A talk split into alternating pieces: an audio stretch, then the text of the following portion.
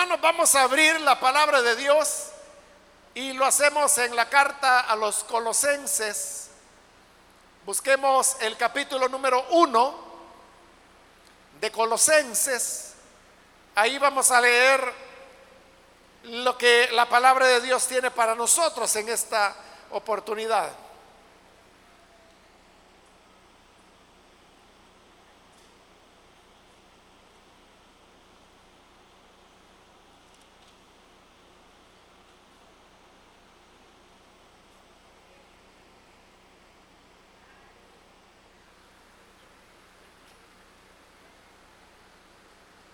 Bien, dice la palabra de Dios en Colosenses capítulo 1,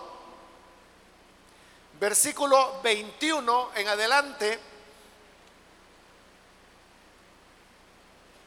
Y a vosotros también, que erais en otro tiempo extraños y enemigos en vuestra mente, haciendo malas obras, ahora os ha reconciliado en su cuerpo de carne, por medio de la muerte, para presentaros santos y sin mancha e irreprensibles delante de Él. Si en verdad permanecéis fundados y firmes en la fe, y sin moveros de la esperanza del Evangelio que habéis oído, el cual se predica en toda la creación, que está debajo del cielo, del cual yo, Pablo, fui hecho ministro. Amén. Hasta ahí dejamos la lectura.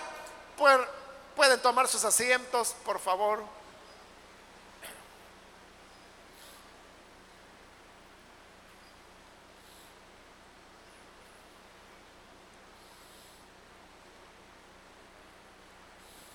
Hemos leído esta carta que nos habla sobre la obra de reconciliación que el Señor Jesús hizo a favor de los seres humanos.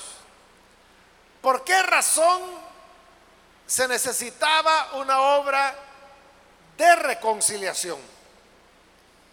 Pues el versículo 21 nos lo explica dice que, nosotros también, los gentiles, éramos en otro tiempo extraños y enemigos en vuestra mente. Cuando ahí menciona otro tiempo, se está refiriendo a la época en nuestra vida cuando nosotros no teníamos conocimiento de Jesús, no conocíamos del Evangelio, no habíamos tenido la experiencia del nuevo nacimiento y estando en esa condición, dice dos cosas, que en nuestra mente éramos extraños y además de eso éramos también enemigos. Cuando habla de, de nuestra mente, se refiere lógicamente a nuestra manera de pensar. Entonces, cuando el ser humano no tiene conocimiento de, la salvación que está en Cristo, cuando todavía vive en, en ese otro tiempo, donde no ha experimentado el nuevo nacimiento, su manera de pensar tiene esas dos características que es un extraño, pero a la vez es un enemigo de Dios.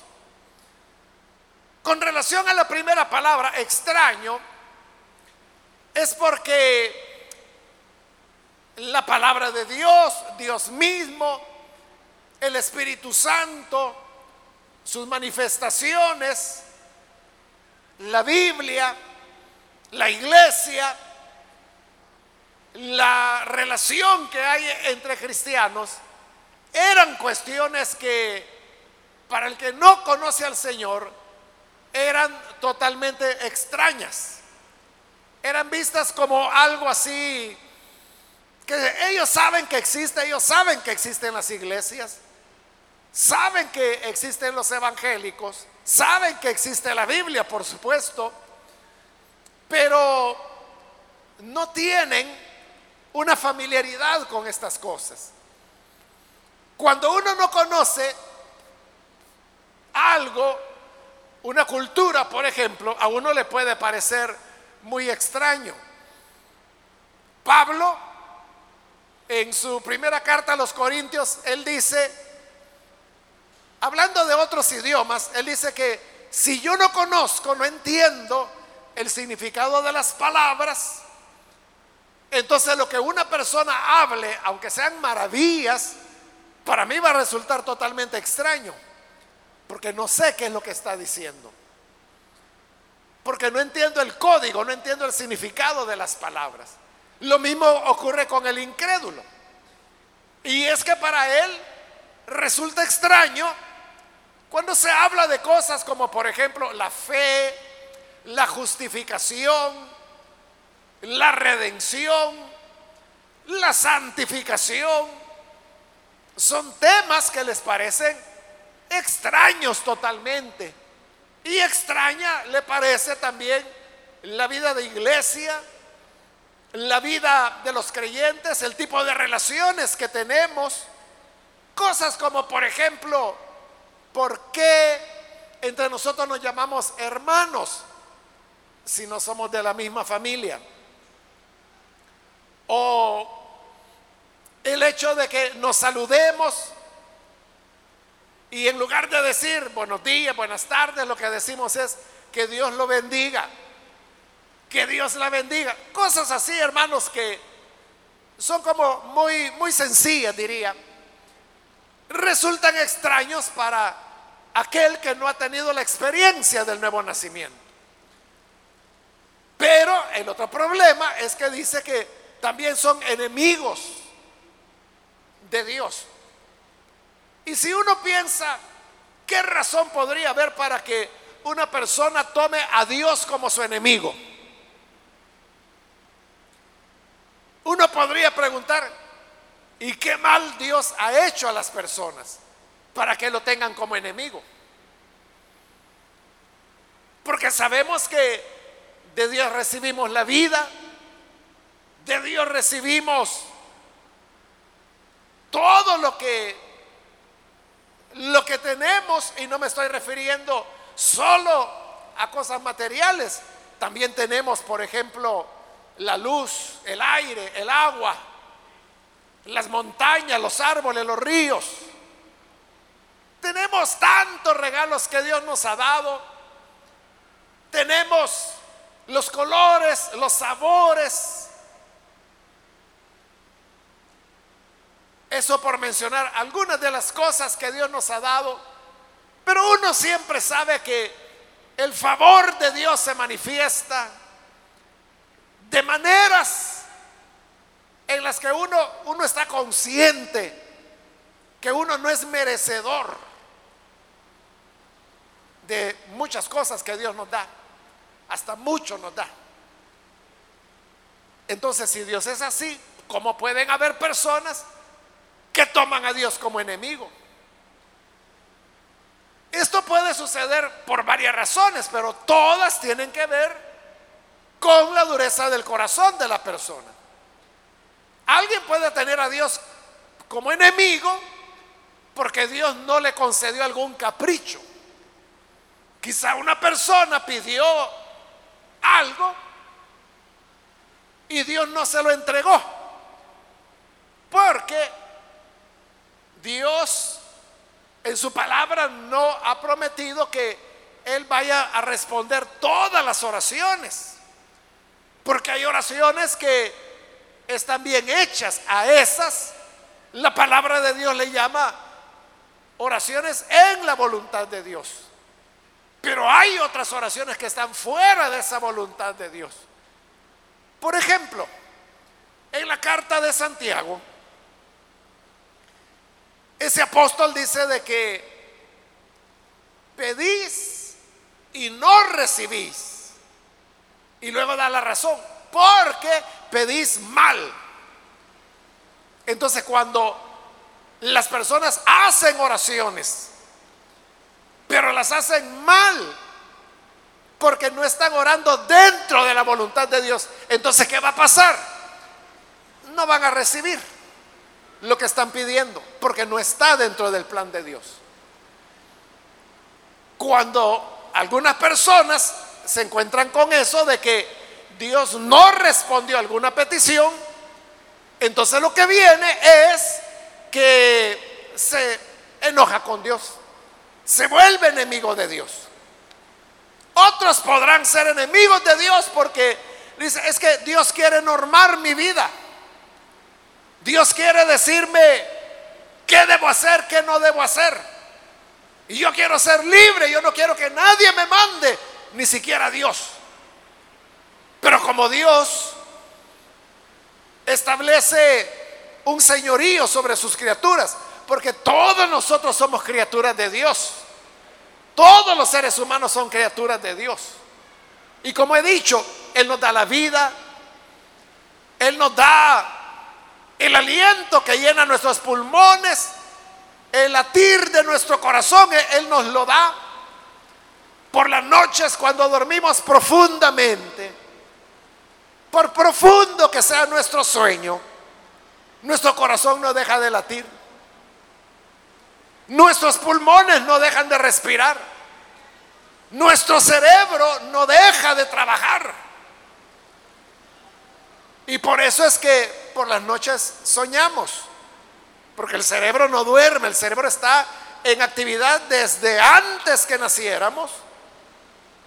Y el cerebro es lo último que deja de funcionar cuando una persona muere.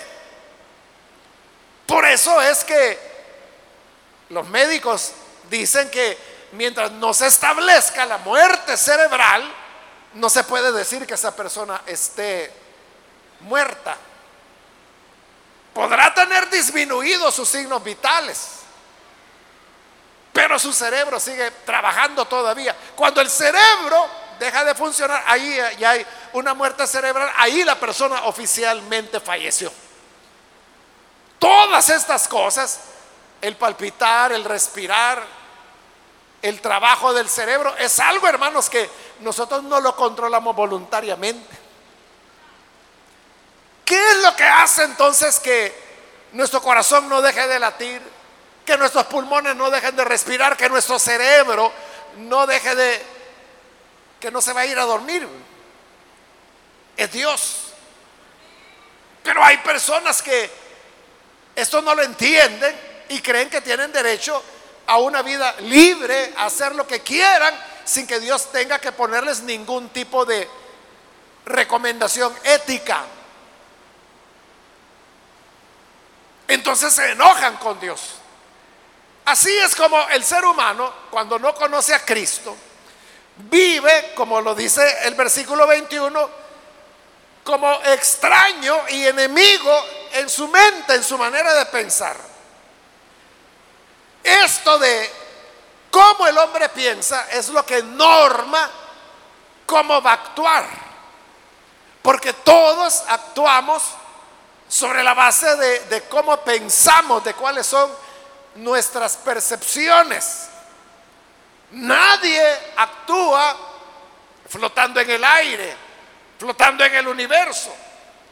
Todos reaccionamos de acuerdo a lo que pensamos. Por eso es que la escritura dice, cuál es su corazón, tales son ellos.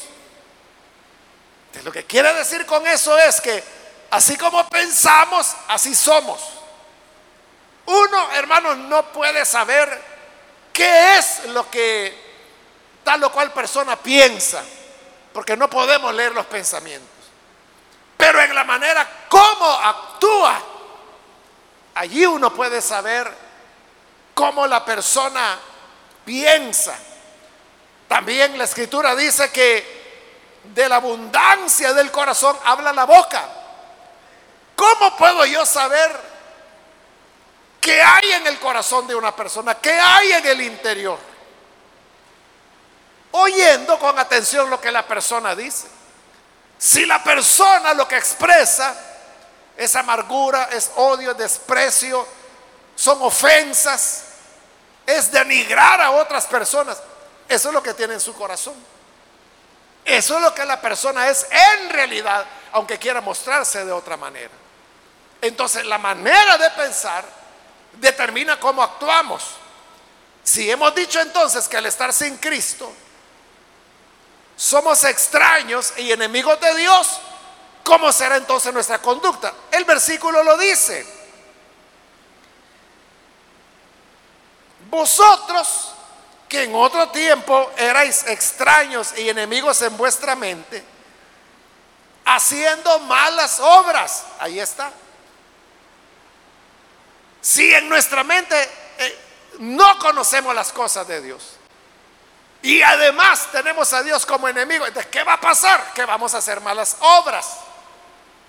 Y así es como hay personas que pueden hacer todo tipo de mal.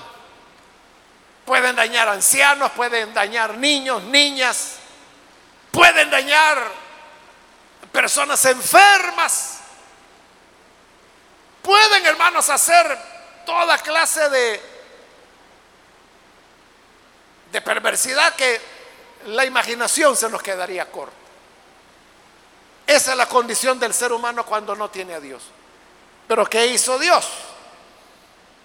Nos dice ese mismo versículo 21 que cuando andábamos haciendo malas obras, ahora dice, os ha reconciliado. Entonces note, la respuesta, la reacción de Dios, lejos de ser una reacción de enojo, de venganza o de destrucción. Porque eso pudiera pensarse, que si el ser humano no conoce las cosas de Dios, no las extiende, no las entiende, para él son extrañas y además tiene por enemigo a Dios, entonces Dios podría decir, ah, bueno, entonces si para ti yo soy tu enemigo, ya vas a ver lo que significa tener a Dios como enemigo. Pero Dios no hace eso. En lugar de una, de una venganza, lo que hace es, dice, nos ha reconciliado. Ante el rechazo del hombre, Dios reacciona con amor, reacciona reconciliándonos. Y reconciliación, usted sabe que significa sanar las enemistades o las diferencias que hay entre dos personas, entre dos familias, entre dos comunidades, entre dos ciudades, entre países, por ejemplo. Dios lo que ha traído es un mensaje de reconciliación. Entonces Dios no nos ha pagado según lo que nuestras obras merecen. Dios ha sido demasiado bueno, porque no solo, aun cuando éramos enemigos, nos sostuvo la vida, nos guardó, nos cuidó. No solo eso, sino que además de eso nos muestra un gesto de reconciliación Hace años, hermanos, si no estoy mal, creo que fue en Ecuador. Unos hermanos me invitaron a dar eh, eh, un tema en una iglesia y la iglesia esta había hecho una convocatoria nacional. Entonces, habían llegado a la conferencia pastores de, de todo el país. Pero sucede, hermanos, de que Ecuador es un país que tiene eh, cordillera, porque ahí pasa la cordillera de los Andes, pero tiene costa, o sea, al lado del Pacífico, es una parte baja que está a la altura del nivel del mar. Entonces es diferente la gente que vive en la cordillera que la que vive en la costa. En la cordillera, hermanos, es, muy lindo, eh, es alto, fresco, hay volcanes que están nevados. Y en cambio en la costa, hermanos, era, es un calor, bueno, como en toda costa, era muy caluroso.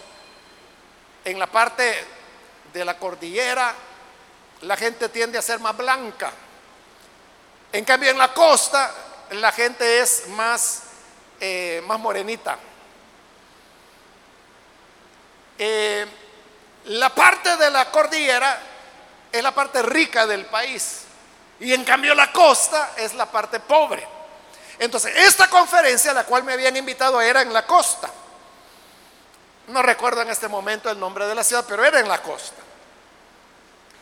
Pero a mí me llamó la atención, hermanos, que, bueno, empezó la conferencia y algo así como el segundo o tercer día, el pastor que había convocado a la conferencia eh, tomó un tiempo, pasó al frente y entonces hizo un llamado que a mí me extrañó, pero me llamó la atención. Y el llamado era para que todos los pastores que habían ahí, porque era una conferencia para pastores, yo calculo, hermanos, que ahí habían unos 300 pastores más o menos, y eran de todo el país. Entonces él hizo un llamado, fíjese, a una reconciliación entre los pastores que eran de la cordillera con los pastores que eran de la costa. Y yo me extrañé de ¿qué, ¿qué tiene de que sean de la cordillera o que sean de la costa? Pero la cosa es que él hizo el llamado y ante el llamado eh, pasaron a la plataforma eh, algo así como 10 pastores que eran de la, de la cordillera, de, de los Andes, y como 10 pastores de la costa, de diversas ciudades. Y los puso a que se pidieran perdón mutuamente.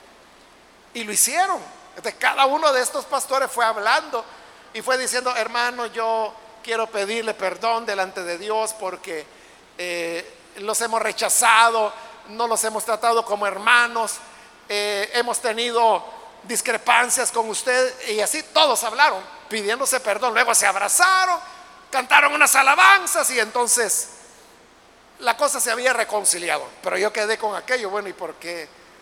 ¿Qué ha pasado, verdad? Entonces después platicando con el pastor que organizó la conferencia, que hizo el llamado a la reconciliación y que era el pastor que me había invitado, yo le dije, hermano, ¿y por qué se estaban reconciliando? Y él me dijo, es que aquí me dice en nuestro país hay una una división histórica, me dice. Que la gente de la cordillera no se lleva con la gente de la costa y la gente de la costa no se lleva con los de la cordillera. Los de la cordillera desprecian a los que vivimos en la costa y nosotros que vivimos en la costa despreciamos a los que viven en la cordillera.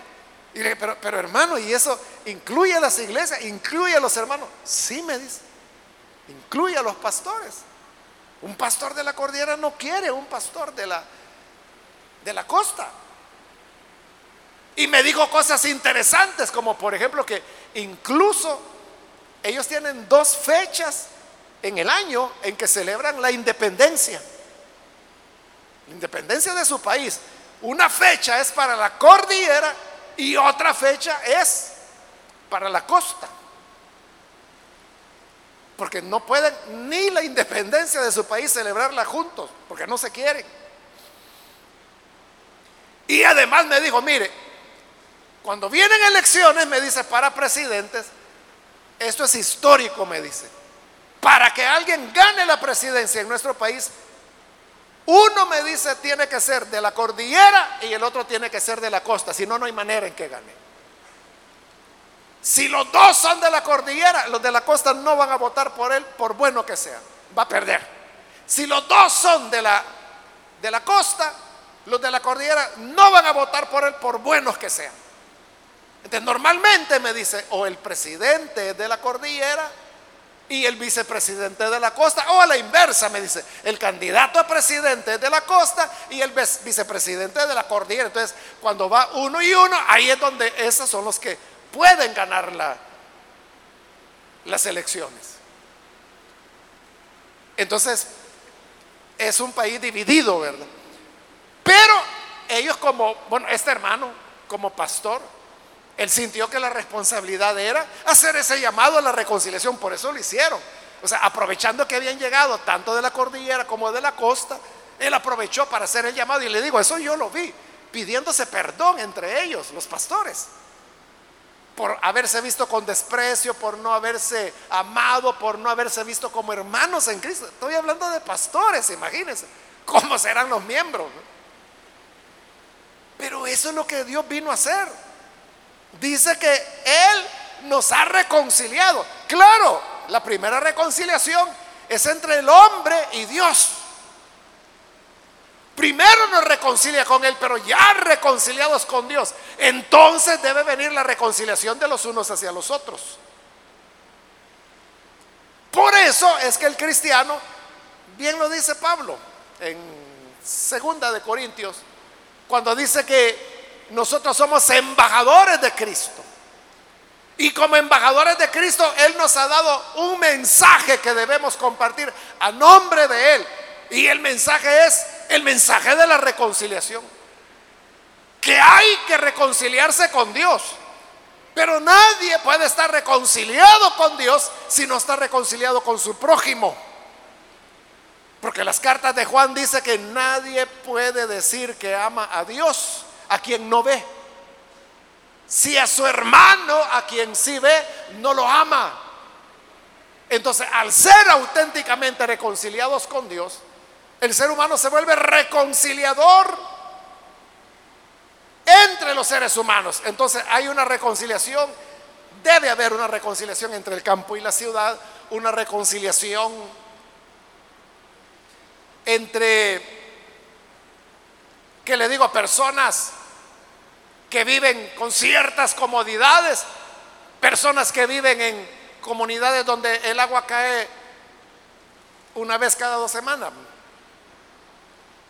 una reconciliación entre jefes y empleados, entre padres e hijos, entre cónyuges.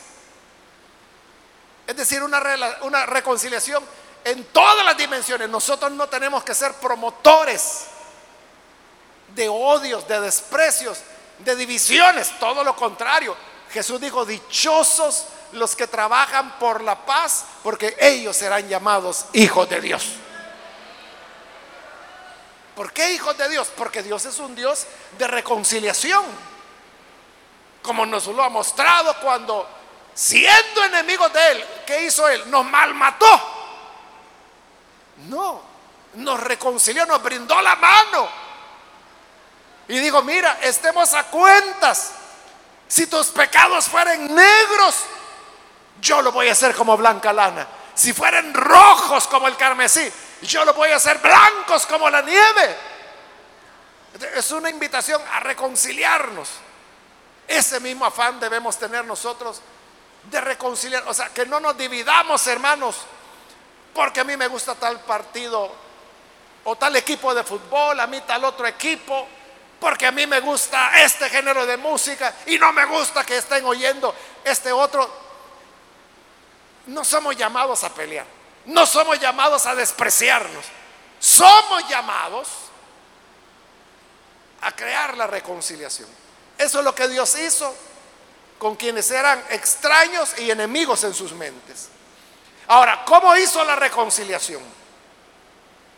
Dice el versículo 22, en su cuerpo de carne, por medio de la muerte, para presentarnos santos y sin mancha e irreprensibles delante de Él. ¿Cómo nos reconciliamos los seres humanos? Bueno, nosotros privilegiamos la comunicación, ¿verdad? Hasta tenemos un dicho que dice, hablando se entiende la gente, decimos. Y es cierto, ¿verdad? Muchas veces basta con que yo oiga al otro. Que no me deje llegar, llevar por prejuicios, sino que oiga y que la otra persona me oiga a mí, ¿verdad? yo oigo al otro y él a mí.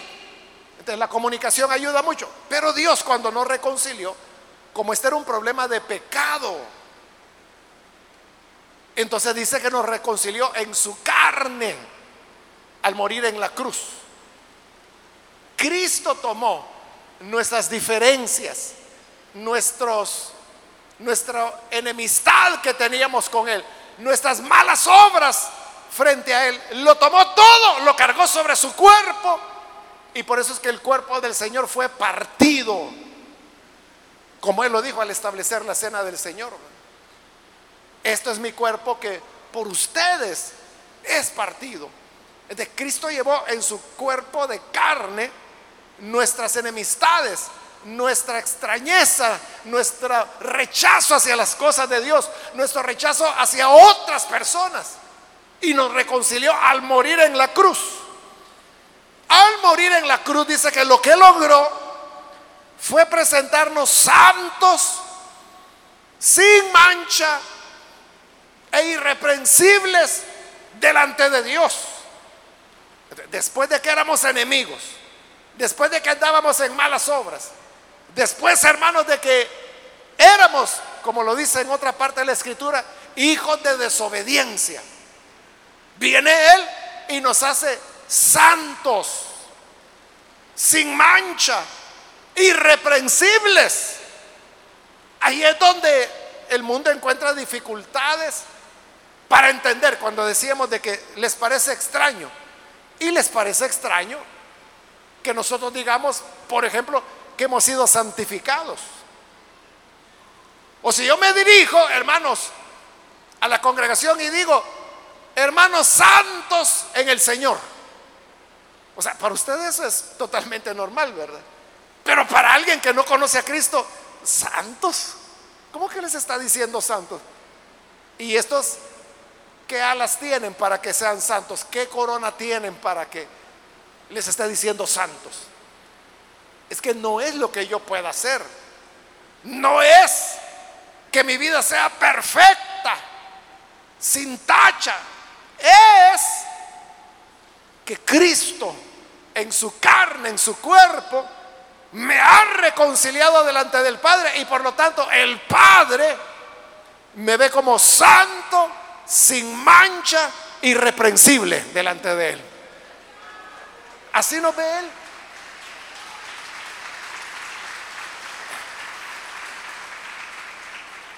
El libro de Apocalipsis dice que Satanás es el acusador de los hermanos. De Satanás siempre va a andar diciendo, pero mira que este tiene malos pensamientos, mira que esta persona mintió allá en su trabajo, mira que esta persona eh, anda, no viene con buena intención a la iglesia, viene porque a saber a quién anda viendo. Este viene porque a ver si le cobra a la persona que le debe. Satanás siempre está señalando, diciendo, este es aquí, este es allá, esto es aquí. Y si se tratara, hermano, de señalar defectos que tenemos, no sería difícil encontrarlos. Pero ¿qué es lo que dice la palabra? Que el Señor dice, arrojó fuera al acusador de los hermanos. Satanás acusa, pero el Señor no es que no tome en serio lo que Satanás dice, sino que Él proveyó el camino, la manera para que esas imperfecciones, esas faltas que tenemos, sean cubiertas por la sangre de su Hijo. Entonces, cuando Satanás señala a una persona y dice, pero mira, esta persona tiene malos pensamientos, esta persona anda con amistades inadecuadas, este anda platicando cosas que no aprovechan. aparece Jesús delante de Dios y dice, sí, es cierto, Padre, es cierto que este mi hijo es un poco desobediente, anda un poco descaminado, pero las faltas que él ha cometido, yo las llevé sobre mi cuerpo, en mi carne. Y aquí están las heridas de mis manos. Aquí está la herida de mi costado. He pagado la falta de Él. Por lo tanto, el Padre viene y nos declara justos. Y Satanás dice, ¿cómo va a ser justo si te estoy diciendo que es mal pensado? Pero Él es justo delante de mí, porque la sangre hizo la diferencia en esa persona. Es así como dice que nos presenta delante de Dios santos, sin mancha, irreprensibles. Y termina con el versículo 23 cuando dice que todo esto es así, si en verdad permanecéis fundados y firmes en la fe. ¿Qué es lo determinante? La fe. La fe. ¿La fe en qué? La fe en que todo esto que dice acá es verdad. La fe en que la sangre de Cristo es suficiente para presentarme delante de Dios irreprensible. Si yo creo, por ejemplo, que Jesús perdonó mis pecados que yo cometí antes de venir a la iglesia, pero de aquí en adelante, hoy que ya estoy en iglesia, de aquí en adelante yo voy a dar cuenta de mis pecados. Si así fuera, hermanos, todos estamos perdidos. Si así fuera, mejor vámonos, porque entonces de nada, hermanos, nos aprovechará Cristo. Pero Él no solamente perdonó nuestros pecados antes de conocerle, perdona nuestros pecados que hoy cometimos y perdonará los pecados que mañana cometeremos. Porque Él no ha justificado una temporada de nuestra vida. Como lo hacemos nosotros, ¿verdad? Que decimos, Cristo me salvó de mi vida vieja, pero de mi vida de hoy no. Eso tú lo dices. Pero Dios en ningún lugar dice que Él ha perdonado una temporada de tu vida. Dice que te ha perdonado a ti. Te ha hecho santo a ti. Te ha hecho irreprensible a ti. Que tienes pasado, presente y futuro. Pero tú has sido justificado. Por eso es que dice que la fe es la que nos da esa confianza. Tener fe en Dios no es, hermanos, la fe de salvación no es que yo creo que Dios existe. Esa no es la fe de salvación. No es que esté mal que usted diga, yo creo que Dios existe. Pero hay muchísimas otras gentes que, creen en, en, Dios y que ni siquiera son cristianos. Pero ¿cuál es la fe salvadora? La fe salvadora no es solo yo creo que Dios existe. La fe salvadora es que Cristo hizo lo necesario y por su sangre pagó lo suficiente como para que ahora yo sea presentado delante de Dios, santo, sin mancha, irreprensible. Eso es lo que yo tengo que creer. Cuando llamamos a las personas a creer en Cristo, Quizás nosotros mismos no nos estamos expresando bien como predicadores, ¿verdad? Pero no es creer en Cristo en el sentido de que sí, yo creo que Cristo existió. O sea, eso se sabe, hermano. Hay, o sea, no solo lo dice la Biblia, hay fuentes fuera de la Biblia que enseñan que Jesús existió, que fue un personaje histórico. Bueno, Flavio Josefo, por ejemplo, habla de él, él nunca fue cristiano, él fue un judío, Pero él habla de Juan el Bautista, habla de Jesús, habla de cómo y por qué Herodes mató a Juan el Bautista. Y habla de cómo Jesús también fue entregado por Poncio Pilatos y le estoy hablando de, me parece que es en las guerras de los judíos, porque Josefo tiene dos grandes obras, eh, antigüedades y el otro es la guerra de los judíos, pero creo que es en la guerra de los judíos donde él menciona a Jesús y habla de los cristianos y dice lo que los cristianos enseñaban. Bueno, ese es un ejemplo. Pero, pero hay otros autores de esa época que hablan de Jesús existió históricamente. ¿Cómo sabemos nosotros que hubo, por ejemplo, un emperador que se llamó Tiberio, por ejemplo? ¿Cómo lo sabemos? Porque hay muchos documentos de la época que hablan de Tiberio. ¿De cómo podemos saber que Jesús de verdad existió? Porque hay muchos documentos de la época que hablan que Jesús existió. Y no son documentos ni cristianos ni religiosos. Porque Josefo no estaba escribiendo cuestiones de religión, él estaba relatando eso, la historia de las guerras que los judíos habían tenido, sobre todo la última, el último levantamiento, que termina, bueno, no termina, pero en el año 70 destruye Jerusalén, el templo, Y tres años después, en el 73, termina cuando los romanos derrotan el último reducto de resistencia judía, que era la fortaleza de Masada.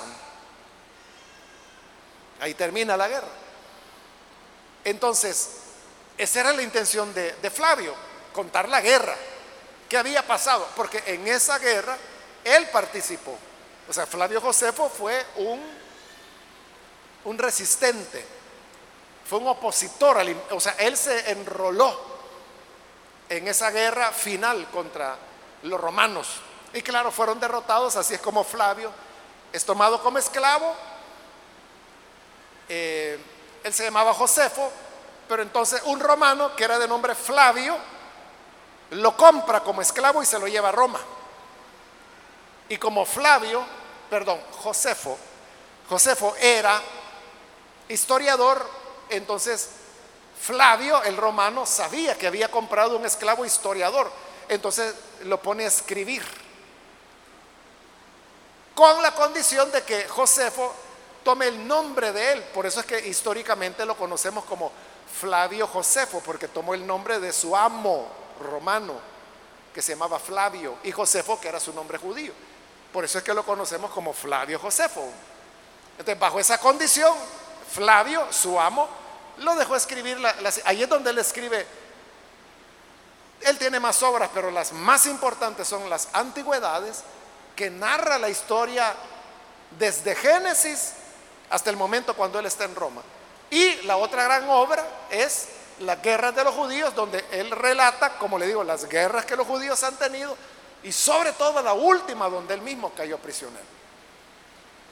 Bueno, con todo esto, hermano, lo que quiero decirle es que hay evidencia fuera de la Biblia que nos dice que Jesús existió y que lo presentan así como un profeta y que por decir lo que dijo, los sacerdotes lo odiaron y lo crucificaron. Entonces no se trata de creer que si Jesús existió no existió. O sea, eso existió. Y si usted dice, no, no existió, eso es un invento. Entonces, a ti, tú eres el que estás mal ahí. O sea, te falta un poquito de cultura. Tienes que empezar a leer para darte cuenta que no es una idea cristiana, sino que incluso autores paganos que no tenían nada que ver con el cristianismo dan fe, no solo que Jesús existió, sino que existió su movimiento. Entonces, si tú dices que Jesús no existió, Disculpa, pero es ignorancia. O sea, no has leído. No has leído. Debes leer un poco más para darte cuenta que hay evidencia histórica de la existencia de Jesús. Pero eso no va a salvar a nadie. Porque no es creer en Jesús en el sentido, ah, es que Él existió. Por eso yo le decía, eso es algo sabido. O sea, toda persona que tiene una mediana cultura sabe que Jesús existió. ¿Cómo se interpreta la figura de Jesús? Eso ya es otra cosa. Ahí es donde viene el tema. Ahí es donde viene el tema de la fe. Porque si tu idea es, sí, Jesús existió, pero él fue un profeta. O Jesús fue un iluminado, como dice el Islam. O Jesús fue un revolucionario, como dicen algunos. Otros, allá por los 70, dijeron, Jesús fue el primer hippie que hubo. Entonces cada quien inventa su propia locura, ¿verdad? Pero ¿quién era Jesús? Él era el Hijo de Dios que vino a reconciliarnos por medio de la carne de su cuerpo y por cuya sangre hemos sido hechos santos, justos e irreprensibles delante de Dios. Cuando yo creo en eso, esa es la fe de salvación. Esa es la fe de salvación. Y dice, si permanecen en esa fe sin moverse de la esperanza del Evangelio, entonces es cuando tenemos esa reconciliación y esa salvación. Entonces todo es la fe, pero como digo, fe en que Cristo murió por ti. O sea, no por otro. Fue por ti, como quiera que te llames. Carlos, Antonio, Heriberto, cualquiera sea tu nombre.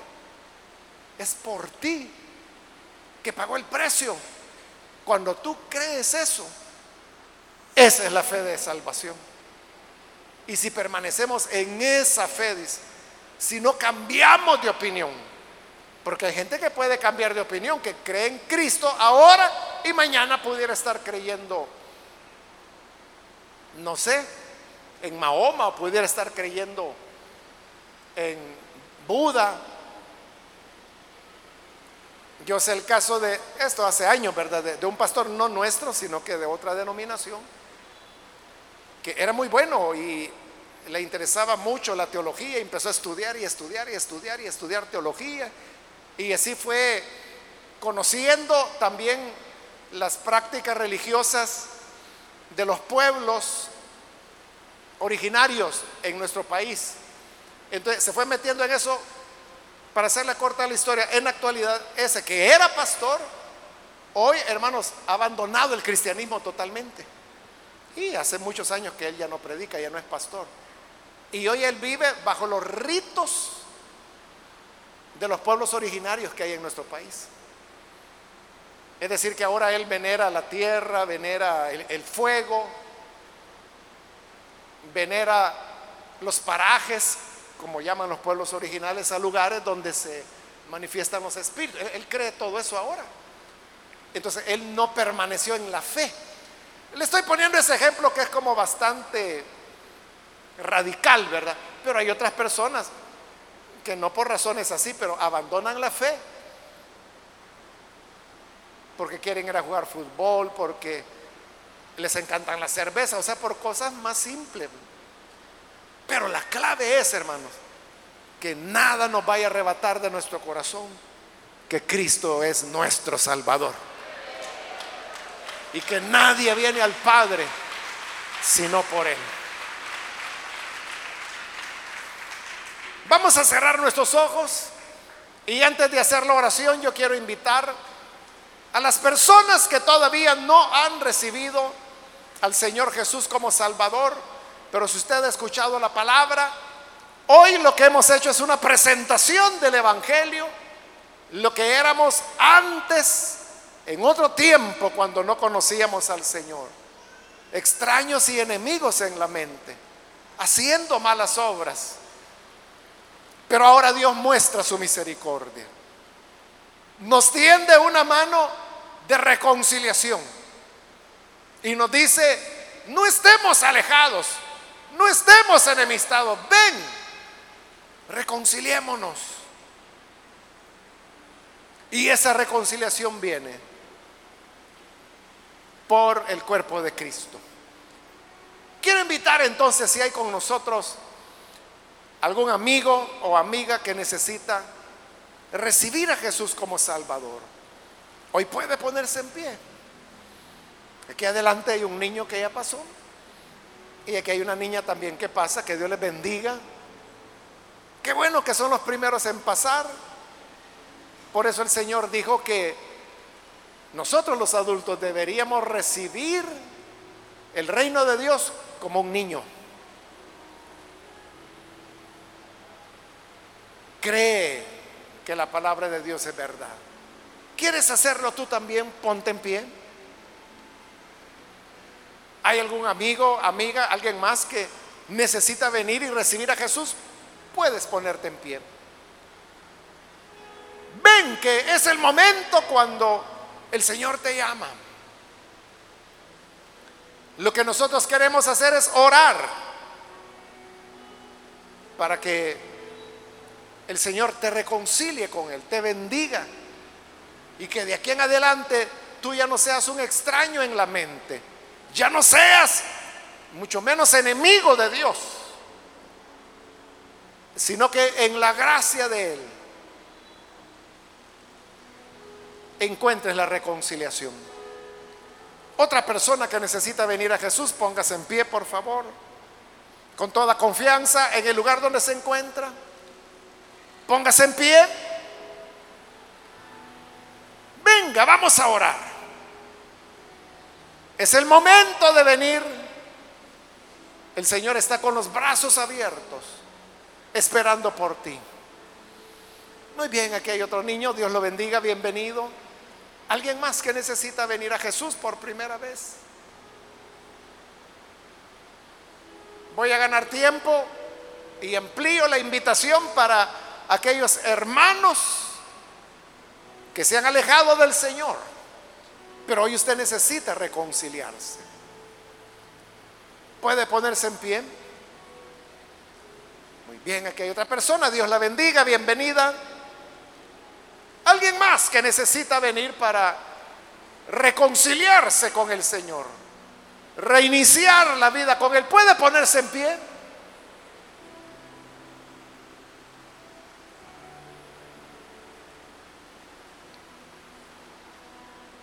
Venga hoy.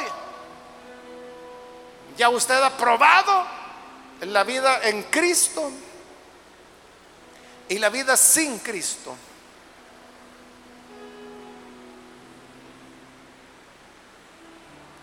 Y tú sabes que la vida con el Señor es mejor.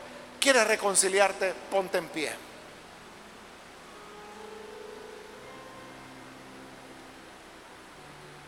Bien, voy a terminar la invitación. Hago la última llamada. Si hay otra persona que necesita venir por primera vez o necesita reconciliarse, póngase en pie en este momento y aproveche porque ya fue la última llamada y vamos a orar.